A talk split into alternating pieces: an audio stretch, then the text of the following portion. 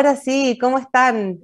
Estábamos con un problema técnico de audio, cosas del vivo, ¿cierto? Le estaba dando la súper bienvenida a un nuevo capítulo de Pasaporte Digital aquí en D-Box Radio, espacio como siempre presentado por Becas Capital Humano de Corfo y Talento Digital para Chile en su misión conjunta de formar a las personas para la transformación digital y subirlos a todos ustedes a las posibilidades, infinitas posibilidades que abre el mundo de la transformación digital.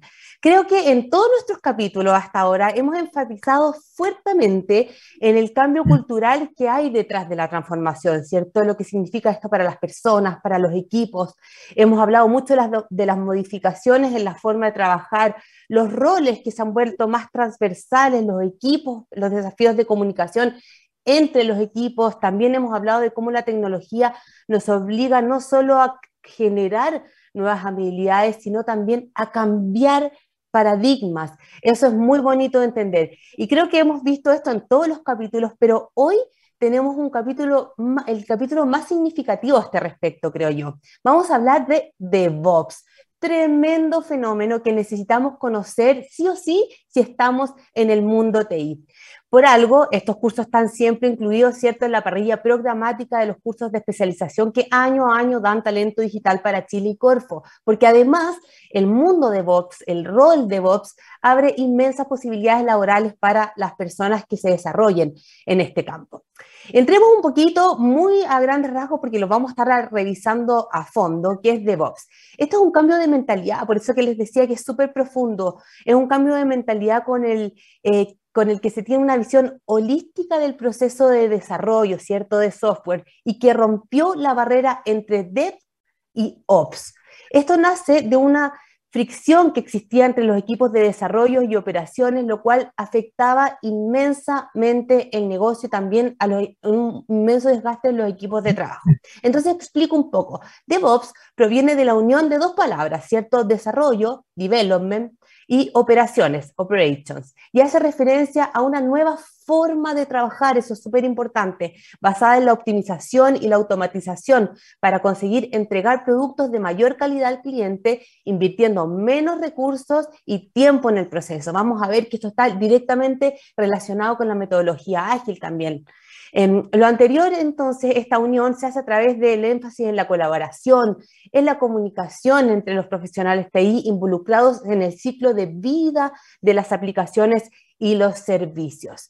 La comunicación, ¿cierto? Como habilidad clave que hemos hablado en, toda, en todas las personas que se suman al mundo eh, del TI, que, que, hoy día trabajan en los equipos de TI, en el mundo digital en general, la comunicación como habilidad clave, porque ya los equipos no trabajan por separado y DevOps es como la representación máxima de esto. DevOps es el proceso de mejora continua en la entrega de software. Está demostrado, en diversos estudios estuve revisando que las capacidades DevOps que se instalan en las organizaciones están directamente relacionadas con el éxito del negocio, al, ayudarlo a lanzar de manera segura eh, características con mayor agilidad y frecuencia que sus competidores y clientes. Esto es clave, nos asegura el éxito.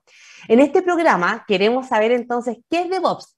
Sabemos que es mucho, mucho más que un rol.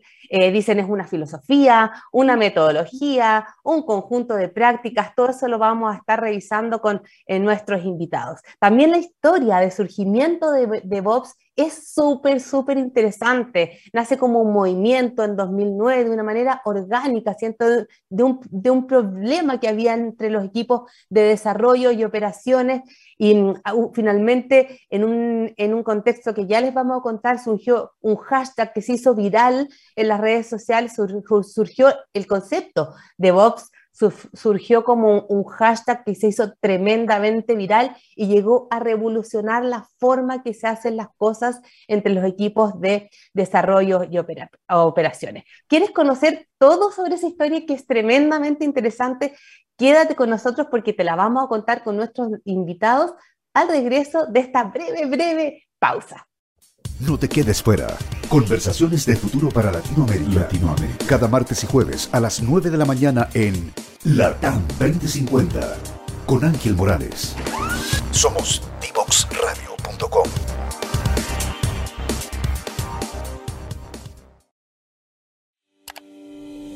Chile es innovación. Es talento. Está en perfectas condiciones para dar un salto en su desarrollo para el año 2022, 133 millones de empleos serán creados requiriendo habilidades digitales. Chile es el país número uno de Latinoamérica en consumo de tecnología. El 22,2% de la producción es de origen digital. Debido a la crisis del COVID, 2 millones de puestos de trabajo se perdieron. Aún así, la demanda de profesionales del área digital incrementó en un 32%. Permanentemente, año a año, la tecnología cambia.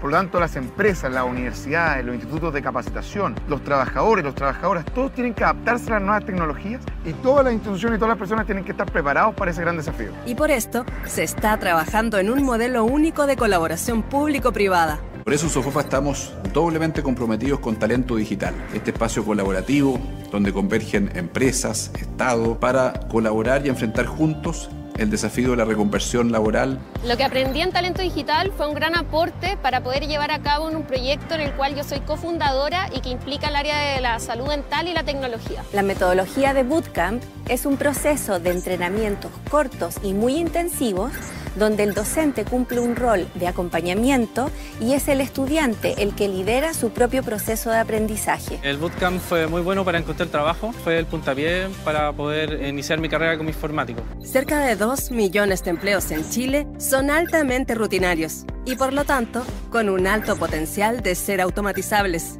La reconversión de las personas dentro de todas las organizaciones en donde participamos es clave. Es algo que nos hace bien a las propias empresas, porque seguimos evolucionando y seguimos mejorando las ofertas y los productos que le ofrecemos a nuestros clientes. La cuarta revolución industrial destruye ciertos empleos, pero construye otros. Y es importante que las personas puedan estar preparadas para migrar hacia esos nuevos empleos. Y ahí Chile tiene un potencial único en la región para seguir creciendo y desarrollando sus capacidades en materia de talento digital. Personalmente a mí me ayudó a cambiar, a conseguir un nuevo empleo, una nueva perspectiva. A la fecha, se han incorporado más de 200 empresas a este círculo virtuoso. Empresas que saben que el mundo privado también está llamado a formar, contratar y entender que de estas personas depende en gran parte que su estrategia de negocio sea sustentable innovadora y competitiva en el largo plazo. El mundo vive una transformación digital y Chile se prepara para ser parte de ella. Súmate. Estamos de vuelta en, Pasaporte Digital aquí en Divox Radio para hablar de DevOps. ¿Qué es? Ya decíamos en la introducción que es mucho más que un rol, es una metodología, es una cultura, una filosofía, un conjunto de prácticas. Tenemos mucho que conversar acerca de Vox porque es un temón, pero hoy día tenemos afortunadamente a los mejores expertos en este tema para que nos puedan explicar con peras y manzanas de qué estamos hablando, vamos a entender las proyecciones laborales que tiene el perfil de voz, vamos a entender qué hacen el día a día, em, cuáles son los beneficios para el mundo del desarrollo para el mundo de las operaciones, vamos a entender eh, qué, beneficios tiene para las empresas y su contacto con los clientes, etcétera. Mucho, mucho que conversar, así que vamos a presentar inmediatamente nuestros estupendos invitados. El primero de ellos es Rodrigo Rojas, ingeniero civil en informática, certificado en DevOps Foundations en eh, DevOps Institute. Es director académico del diplomado de DevOps que da la Universidad mm, Santiago de Chile, ¿cierto? Programa de Talento Digital para Chile y actualmente lidera el equipo de DevOps del banco BCI, cuyo propósito es crear las habilidades culturales y tecnológicas que permitan entregar los beneficios de la corriente de DevOps a la organización. Cierto que son menor, en menores tiempos de ciclo, entrega de valor continua, de mayor calidad. Hola Rodrigo, ¿cómo estás? Hola Catalina, bien, bien. Hoy gracias por la presentación. Gracias a ti por acompañarnos, súper de, valor eh, tu, aporte aquí en el programa y también en el, diplomado que damos año a año, Talento Digital y Corfo, eh, en conjunto con USACH, que ya te voy a estar preguntando de eso. Y nuestro segundo invitado es Roger Reyes, ingeniero en sistemas, magíster en tecnologías de la información. Se desempeñó mucho tiempo como arquitecto tecnológico en BCI y hoy se fue a IBM, ¿cierto? Eh, ahí trabaja como Advisory Client Engineering Solution Architect y también, al igual que eh, Rodrigo, es docente del diplomado de VOPS que da talento digital para Chile y Corfo en la Universidad de Santiago de Chile, USAT. Hola Roger, ¿cómo estás? Hola, hola Catalina, mucho gusto. Gracias por estar aquí. Gracias por acompañarnos y siempre nos gusta conversar un poquito antes de entrar al tema duro con nuestros invitados. Y quería saber, Rodrigo, porque aprovechando esta instancia, nosotros siempre se vienen nuestras becas de talento digital para Chile y Corfo, que este año también tiene la, especialización DevOps. Y quería preguntarte cómo ha sido el proceso de liderar eh, un poquito este curso, formar eh, nuevos especialistas de DevOps, cómo lo has pasado, cómo has visto a las personas, cómo ves la proyección laboral que tienen también. Sí, bueno, tiene, tiene dos patas súper entretenidas esto del, programa. Uno es armar el programa como tal, ya es trabajar en los contenidos, trabajar en, los laboratorios y conseguir a los profesores. Ya, eh, esa parte es un, desafío súper interesante porque nosotros nos preocupamos de que los profesores sean personas que han trabajado en cada uno de los temas que, que exponen. Mm. Ya, Roger es un buen ejemplo, es un, un arquitecto que trabajó en temas de DevOps eh, en los últimos años en el banco y ha estado entregando su experiencia a los alumnos. Eh, y la otra parte es el tema del, trabajo con los alumnos como tal, o sea, eh, tener un, grupo de, alumnos que vienen de distintas especialidades, algunos más de desarrollo, otros más de operaciones, otros más del lado de QA, por ejemplo, y adaptar este, este curso, adaptar la metodología y adaptar los laboratorios y todo para que todos puedan ir aprendiendo en base a la especialidad que tienen y se puedan nivelar ¿cierto? En todo esto relacionado con DevOps. Perfecto.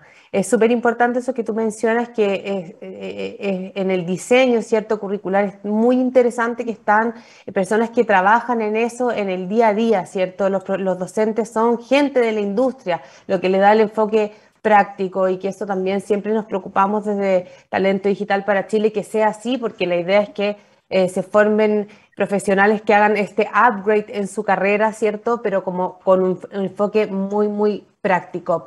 Y Roger, respecto de ti, quería saber un poquito, te cambiaste eh, recién de, trabajo, desde BCI a IBM. Cuéntame eh, el por qué este cambio, qué, qué, qué, estás haciendo en este nuevo rol, qué, desafíos tienes por delante que te hicieron como cambiar de rumbo laboral. Mira, eh, parte justamente de, este cambio es pasar de una nacional a una multinacional en donde efectivamente vas a tener distintos enfoques, distintos puntos de vista, distintas formas de pensar cuando estás hablando de una multinacional. Entonces, principalmente ese fue como lo más atractivo como para poder tomar este reto y cambiar un poco, salir un poco de la zona de confort y trabajar en esta nueva posición, en este nuevo cargo. Y sumando un poquito a lo que decía el, Ricardo, eh, perdón, el Rodrigo, eh, en cuanto a la construcción de, de, los módulos y todo eso, parte de nuestro rol allá en, en, la universidad, de tratar de enseñar, es justamente pensar o tratar de construir material para profesionales que hoy están trabajando. O sea, pensemos que un diplomado no es para alguien de pregrado, es para un profesional, una persona que hoy día tiene un rol, tiene un cargo, tiene una mensualidad, una renta por ejercer su profesión como tal. Entonces, es parte del reto construir también material que les pueda dar valor. Justamente parte de esas cosas son las que hoy estoy haciendo también en mi actual rol en IBM, mi rol como advisor es ayudar a otras personas a formar a otros arquitectos e ingenieros en, las actividades que realizamos. Perfecto, excelente. Gracias a ambos por ese tremendo aporte que hacen en el programa. Y vamos entonces al grano, a lo que vinimos. Eh, hablábamos fuera de cámara, ¿cierto? Que la historia de, de, de, Bobs es, muy interesante, es, un, es, algo que, un movimiento que se generó un poquito de, una manera orgánica, espontánea, de problemas que veían tanto los equipos de desarrollo como de operaciones en el día a día, eh, que en un minuto se convirtió en un hashtag que hoy día ya superó eso, pero por lejos ya no es, no solamente un concepto, es mucho más que eso. En, en ello se juega incluso la, el éxito de las empresas. Y Rodrigo es el que se ofreció a contar esta historia tan particular de dónde nació el concepto DevOps. Si me puedes contar un poquito. Sí, sí. Bueno, la verdad es que antes de DevOps eh, hubieron otros otros movimientos que, que, son precursores del tema DevOps. Como dijiste tú, por ahí por el año 2009 se acunó el, el, término DevOps. De hecho, apareció en una presentación por primera vez dentro de un corazón. Un corazón que decía Dev y Ops, como tratando de unir estos dos mundos. Los, los, precursores de DevOps fueron, bueno, obviamente agilidad, todo lo que es Agile y todo lo que es Lean. ¿ya? Lean Management y todo lo que es, como hablas, ¿ah? contabas tú, mejora de proceso, hacer más ágil la entrega al desarrollo, pero chocaron con este muro. Este muro que es el muro que había entre desarrollo y operaciones, también conocido como el muro de la confusión en algunas partes, ¿cierto? Entonces DevOps empezó a levantar esto, en, realidad estos, equipos que estaban trabajando en temas de agilidad, de Lean, empezaron a levantar estos problemas. ¿Por, ¿Por, qué si vamos tan rápido y tenemos entregas todas las semanas, por qué no podemos llegar a producción? ¿Qué pasa? ¿Por qué hay tanta desconfianza? Y ahí empezó este movimiento cultural, ya que trató de romper ese muro entre desarrollo y operación y por eso se acunó este, este concepto de DevOps y, como te digo, partió dentro de un corazoncito. ¿ya? Entonces, como tratar de hacer esta unión que de estos dos mundos totalmente separados. Un mundo cuyo objetivo, ¿cierto?, es entregar rápido, que es el tema del equipo de desarrollo, y un, un mundo cuyo objetivo es la estabilidad, que es el equipo de operaciones y que muchas veces se ven como objetivos contrapuestos. DevOps lo que busca es generar un objetivo común entre estos dos mundos, que es la entrega de valor, la entrega de valor al cliente finalmente. Perfecto, me encanta. Eh, es súper entretenido cómo, cómo, se origina este concepto. Entonces, y hoy día, Roger, ¿cómo se ve eso eh, eh, en la práctica? ¿Cómo se ha ido a partir del rol del, del DevOps o de la cultura DevOps eh, subsanando ese, ese choque que había inicialmente entre estos dos equipos? ¿Cómo se, cómo se entiende en la práctica este cambio cultural eh, que lleva a que fluya de mejor manera este proceso hasta la entrega final, desde el, desarrollo y la producción? Yo, yo creo que es importante retroceder un paso. Entendamos bien la definición o enmarquemos bien qué es lo que es la operación y qué es lo que es el desarrollo. Imagina tú la operación como un equipo de personas que está encargada de herramientas súper comunes como las que usamos, Facebook, Instagram y lo que fuere, que esté funcionando normalmente. Entonces, operación lo que hace es que esto siga en un círculo constante de funcionamiento en donde los clientes no les deje de afectar o tener algún tipo de problema inconveniente con su aplicación. Entonces tú haces actualizar y que esto siga funcionando. Entonces ese es el equipo de operación. Pero por otro lado, el equipo de desarrollo está construyendo más funcionalidades, justamente que cuando tú le des clic al corazoncito, ese corazoncito aparezca allí y se incremente, ahora tienes 10 corazoncitos en una foto y cosas por el estilo. Sucede que entonces esta barrera, el desarrollador está construyendo cosas, pero no las puede dejar ahí en esa computadora que la, el otro equipo, el de operación, está ellos manteniendo porque dicen, no, no, no, no, no me lo toques porque se puede dañar y yo tengo que seguirle dando eh, atención a mi cliente. Entonces, ahí es donde dice el Rodrigo que viene este corazoncito y dice, oye, espérate, estamos trabajando muy separados, trabajemos en conjunto.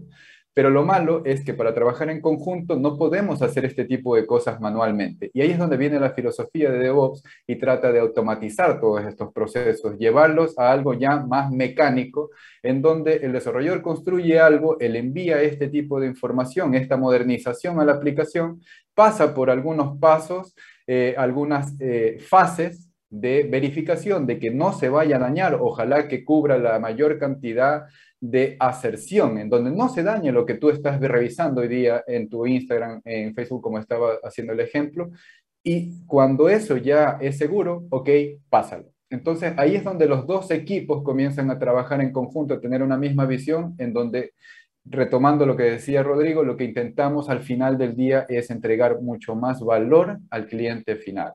¿sí? Y sácalo de allí, no te quedes en las redes sociales, hablemos de aplicaciones de tu banca, hablemos de aplicaciones justamente, por ejemplo, ahora la aplicación que está streameando esta sesión que estamos conversando acá y un montón de cosas más que tienen tecnología por detrás para poder presentar algún tipo de servicio. Exacto, y leía por ahí, súper interesante lo que comentas, leía por ahí que eh, eh, DevOps es como establecer la cadena de suministro eh, de servicios en el negocio de la misma manera que la cadena de suministro para otros productos está incrustada como en el centro del negocio, ¿cierto? Es como mantener, como está eh, la operación como en, otros aspectos de del core del negocio, hacerlo lo mismo para el mundo eh, TI. Pero eso también genera muchos desafíos que tienen que ver con, con lo cultural, que no solo impacta, ojo, a estos dos equipos involucrados, sino que es mucho más porque es como una eh, nueva forma de trabajar y entender toda la organización de alguna manera. Rodrigo, ¿cuáles son como esos, esos cambios culturales que tú ves dentro de las empresas que deben ocurrir para que se instale como esta cultura de DevOps? Sí, bueno, como bien tú lo dijiste, DevOps es principalmente una corriente cultural. También hay framework, automatización y otras cosas, pero en general DevOps es cultura, es automatización, es lean, ¿cierto? Es métrica, es colaboración, son hartas cosas en, un, mismo, en un mismo concepto. ¿ya? En cuanto a la cultura, lo más importante es la, la cultura de, la, de no apuntar, de, no, de, la no culpa. ¿ya? Tenemos actualmente una cultura de la culpa que hace que los equipos, por ejemplo, de operaciones, pongan barreras al equipo de desarrollo porque dicen desarrollo tiene la culpa de todos los problemas que nosotros tenemos. Por lo tanto, necesitamos un control de cambio, necesitamos comité, necesitamos muchas aprobaciones para poder pasar a producción. Entonces, lo primero es empezar a, evitar esa cultura de la culpa. Trabajar, revisar los, problemas apuntando al, al, proceso y no a las personas. No apuntando, oye, la culpa es de esta persona que cometió un error, sino que, oye, ¿qué tenemos que mejorar en el proceso para que estos errores no vuelvan, no vuelvan a pasar? Entonces, ese tipo de cambios culturales son importantes. El no trabajar en silos es otro cambio cultural. Ya dejar de pensar en los traspasos. Oye, desarrollo, programa, QA, testea, operaciones, eh, eh, opera. Ya no. Eso, esos silos ya no aplican en una cultura de ops. Ya somos todos responsables de un producto, ¿cierto? Y todos somos, tenemos una responsabilidad en tu end, desde que se empieza a construir hasta que esto está en producción eh, de cara al cliente. Ese tipo de cambios culturales son súper importantes porque sin esto la automatización por sí sola no funciona.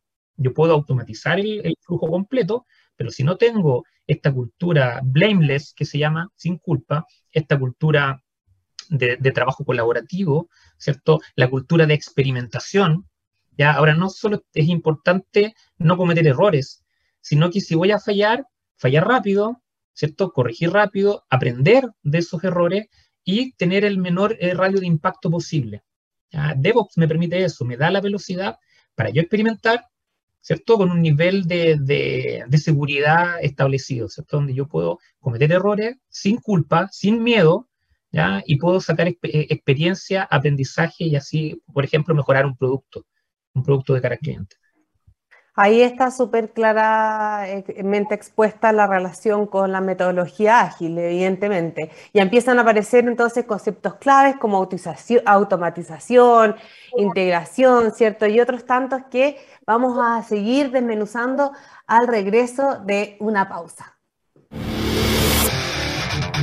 Si quieres descubrir el valor de las ciencias de la computación en el desarrollo de los niños y jóvenes, no te puedes perder.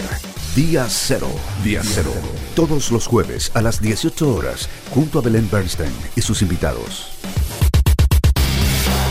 Día Cero. Descubre las alternativas que ofrece el mundo digital para tu desarrollo profesional. Marketing digital, análisis de datos, ciberseguridad, cloud computing y mucho más. Todos los miércoles a las 17 horas junto a Catalina Becio y sus invitados. Solo por divoxradio.com.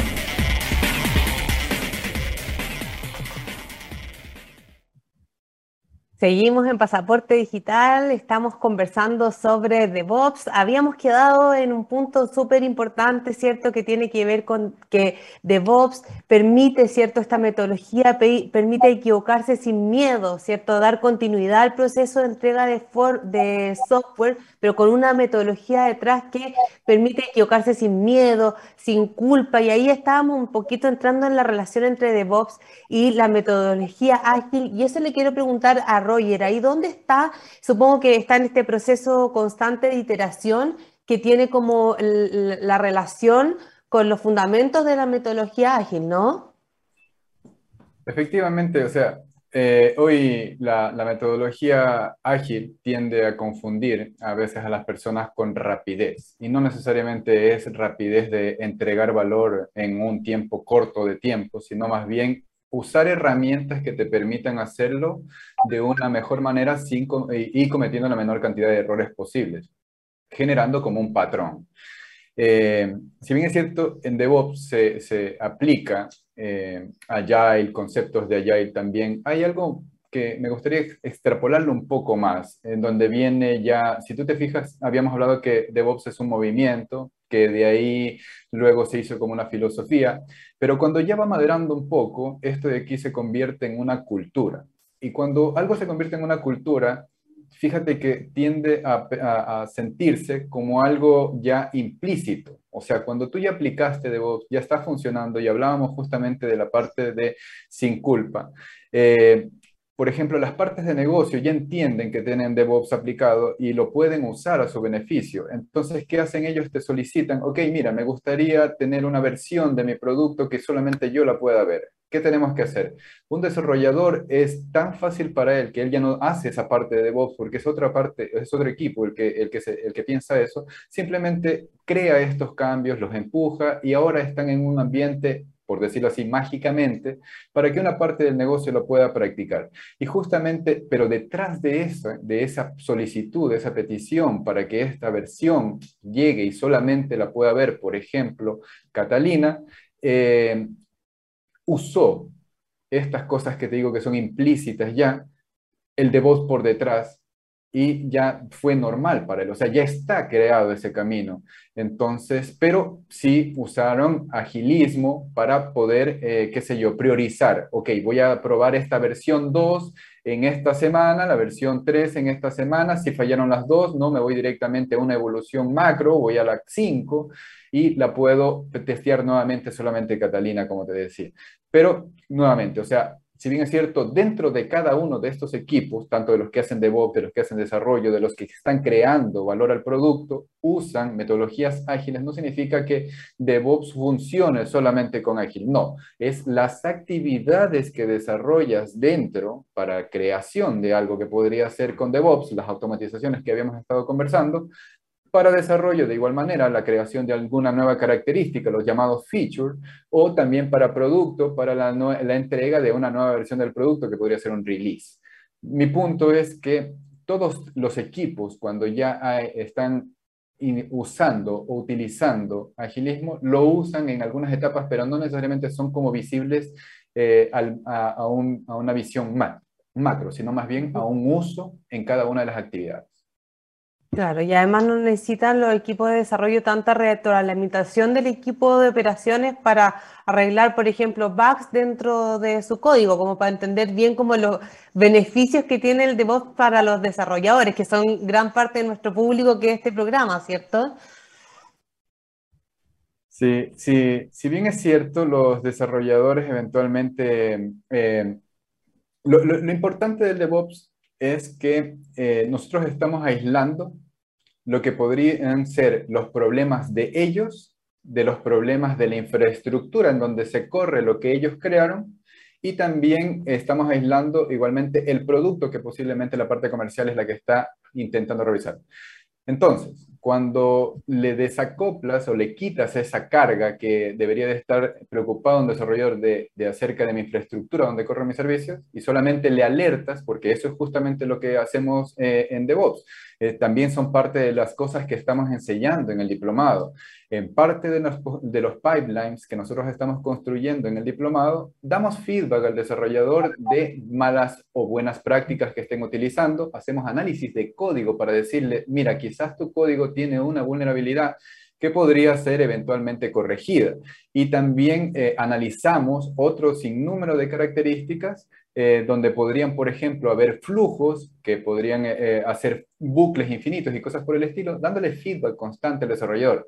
De tal manera, el desarrollador deja de ver a, operaciones o al DevOps como alguien que detenga su, su, su entrega de valor, sino más bien como alguien, como un consejero al final del día, que le ayuda a evolucionar también, a crecer como profesional.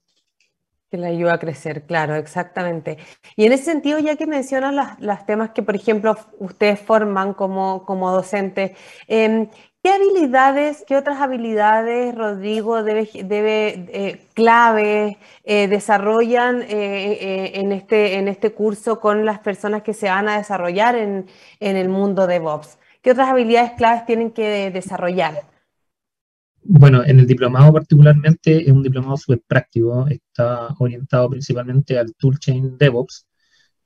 Parte, parte un, comienzo con, con, lo que son los fundamentos y explicar los temas de cultura, colaboración, eh, todo lo que tiene que ver con aspectos lean y de agilidad, que es como la base fundacional de lo que es DevOps, pero después se empieza a profundizar en los distintos stages del proceso, del pipeline, como, como dice Roger, ya desde que el desarrollador termina su código o desde que está codificando con, prácticas como TDD, como Test Driven Development, hasta que esto está en producción, monitoreándose y operando, pasando por etapas de integración continua, delivery continuo, testing continuo y testing automático, provisionamiento de infraestructura, etcétera, herramientas de colaboración.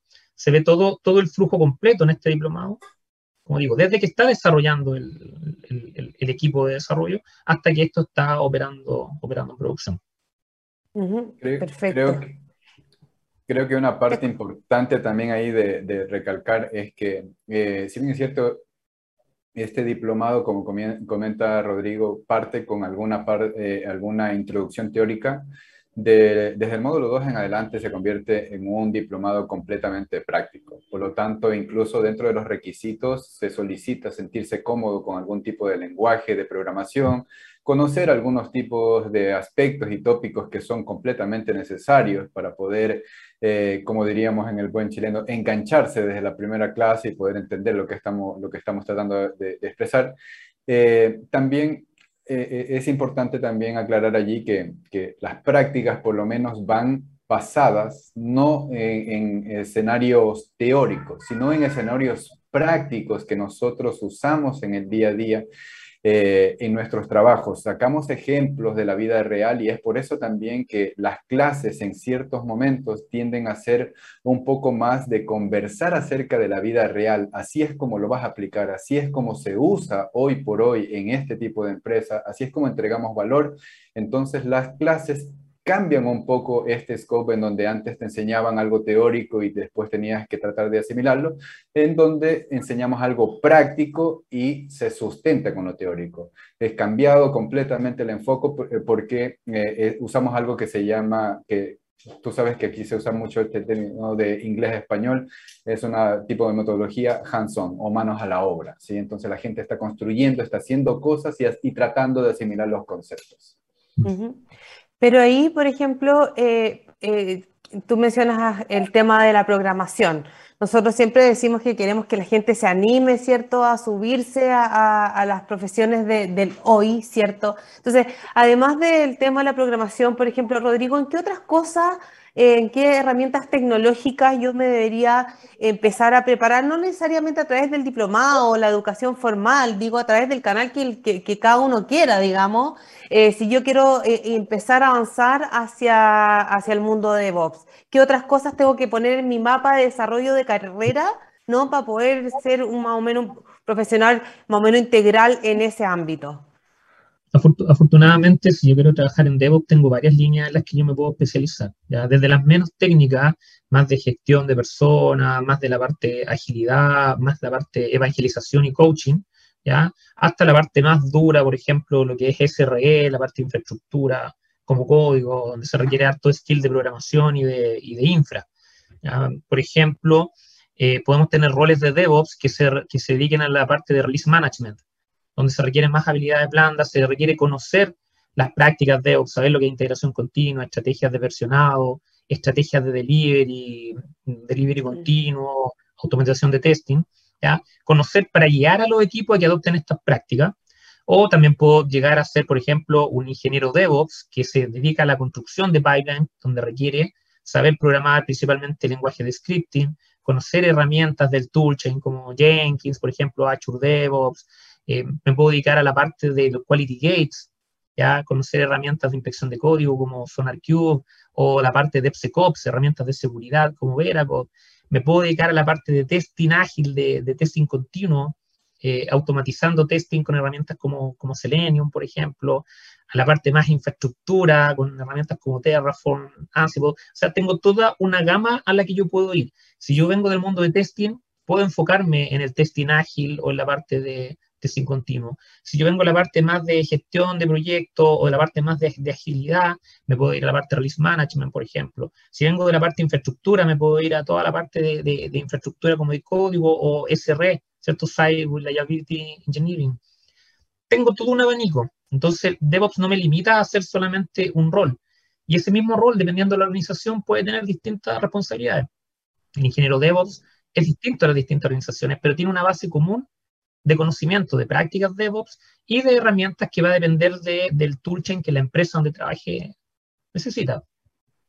Perfecto, o sea, es, variable de acuerdo a mi experiencia base hacia dónde puedo ir dirigiendo mi, mis habilidades y expertise. Hemos escuchado hartos conceptos como súper clave aquí que, que, uno googlea DevOps y te aparecen al tiro, ¿cierto? Que son en el fondo prácticas eh, DevOps y que quiero preguntarle a Roger un poco si me puede contar en, eh, qué significa eh, específicamente integración continua, implementación continua y testing continuo.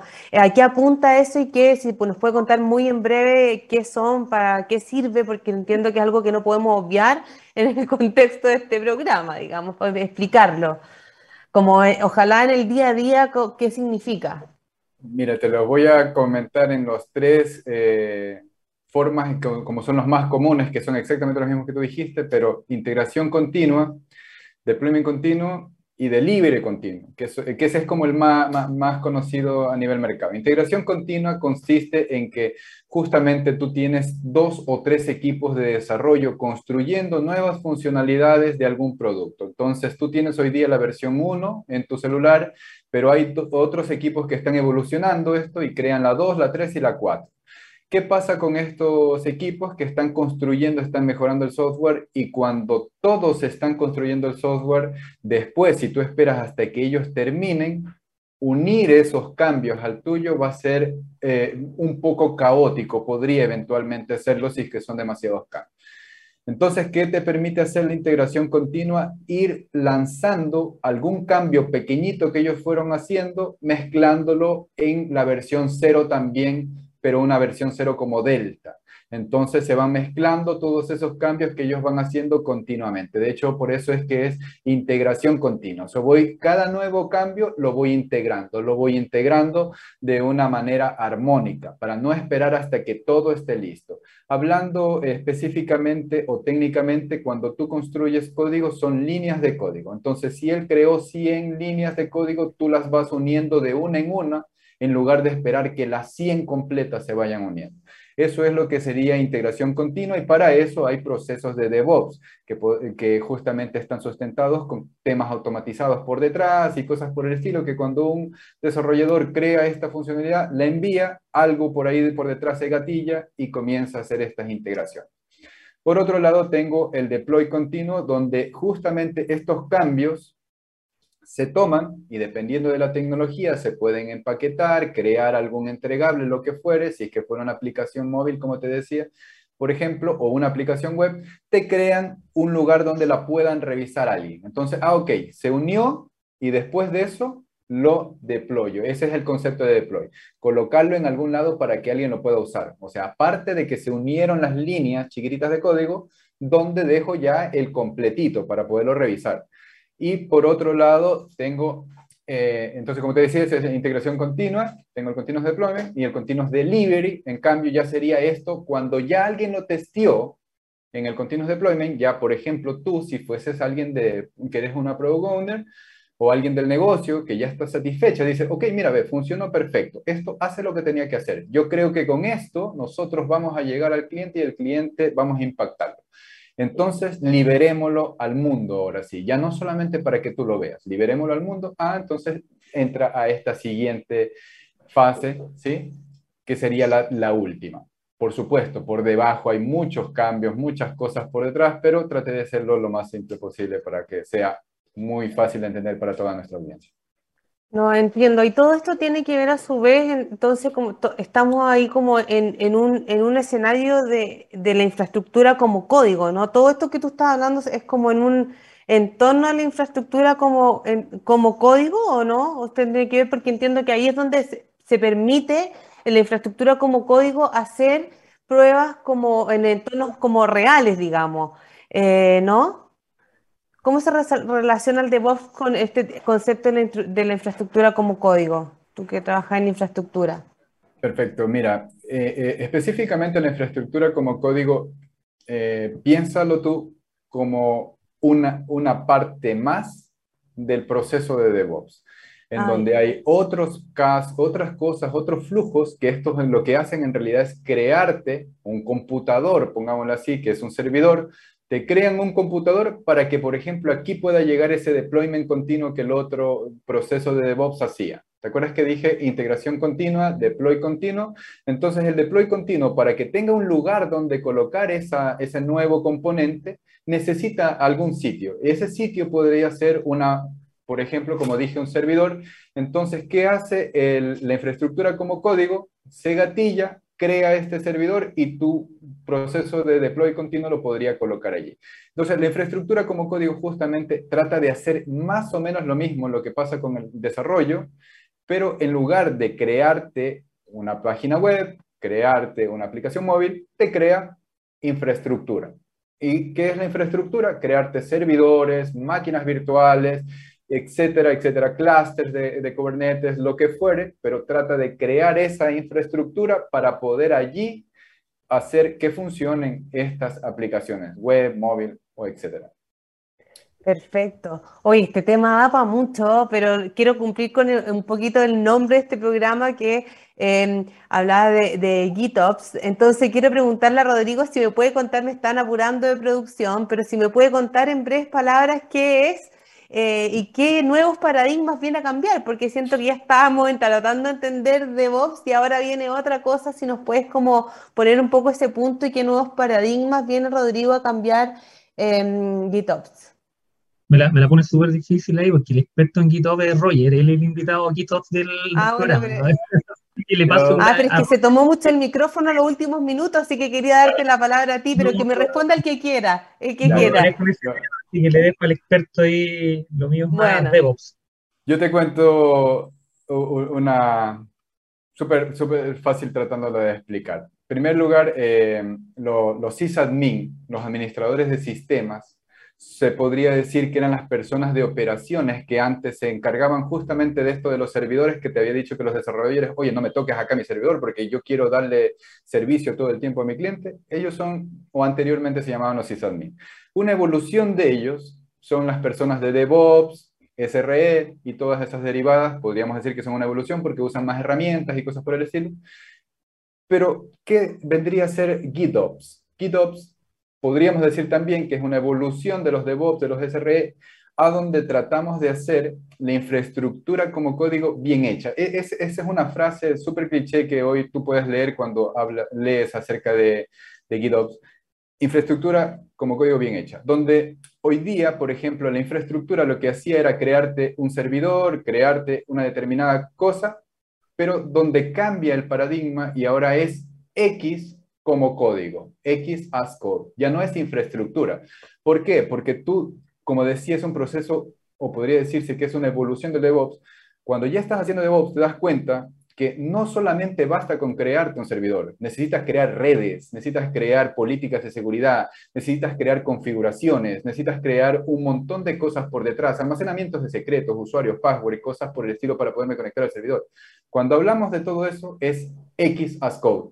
¿Y qué quiere hacer GitOps? Justamente es tratar de hacer todo eso de una manera automática, casi como hacía el DevOps, pero para aplicaciones, ahora para la infraestructura en donde se almacenan cosas en Git y cosas por el estilo, se toma esa información y se crea. Y hay dos tipos de métodos, en donde podría ser pull, en donde hay algo que está preguntando si es que hay algún cambio, oye, tengo que crear más copias, tengo que mejorar la infraestructura, y la otra en donde se empuja en cambio. Alguien dice, oye, hubo un cambio, mejora la infraestructura y desde ahí se gatilla cosas.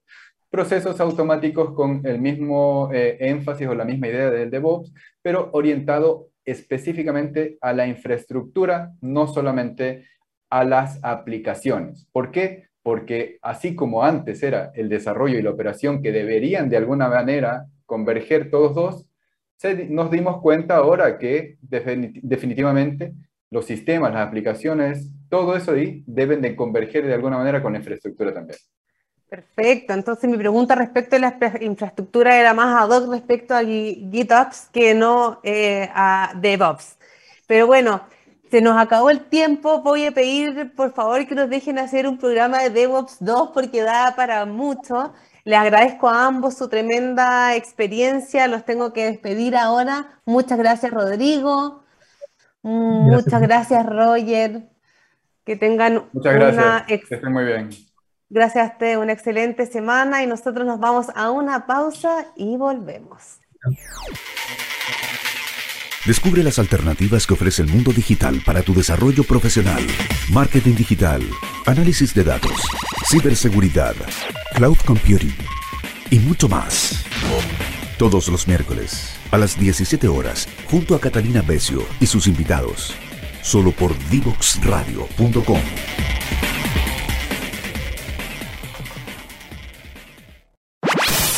Conoce toda nuestra programación en www.divoxradio.com.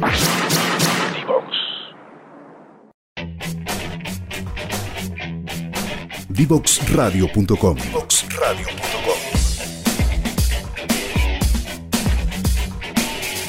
Conversaciones que simplifican lo complejo.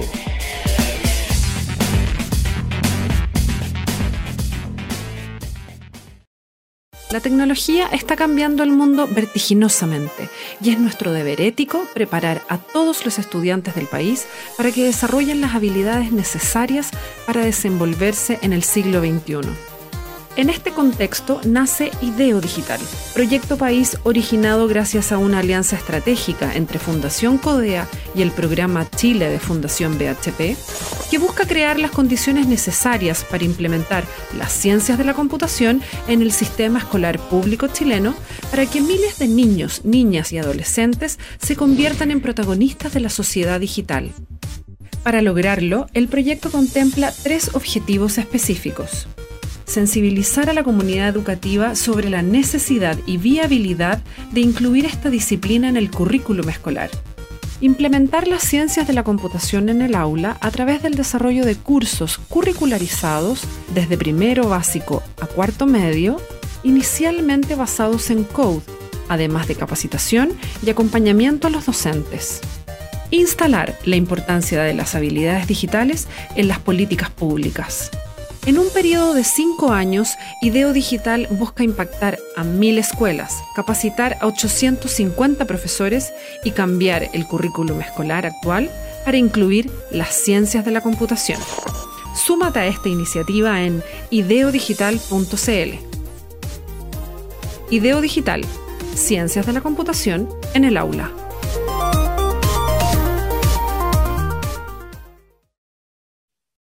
Vamos despidiendo entonces nuestro programa en Pasaporte Digital. Hoy día tuvimos un tremendo tema, una tremenda conversación respecto de DevOps, ¿cierto? ¿Qué es lo que hace en el día a día este rol, esta metodología, cultura, em, conjunto de prácticas, ¿cierto? Todos todo lo, dicen de distinta manera, pero al final es un tema integral que se em, mete dentro de las empresas para eh, lograr mejores procesos, ¿cierto? Desde el desarrollo hasta el delivery de las aplicaciones, mejor llegada a los clientes. Es un rol tan, tan, tan importante que este año, como siempre, y como les contaba también, estará incluido en las becas de especialización de Corfo y Talento Digital para Chile, que espero, esperamos estén lanzando por ahí, por junio, así que atentos todos quienes eh, cumplan los requisitos para especializarse en DevOps. Agradecemos mucho a la Universidad de Santiago de Chile, USACH, que nos mandó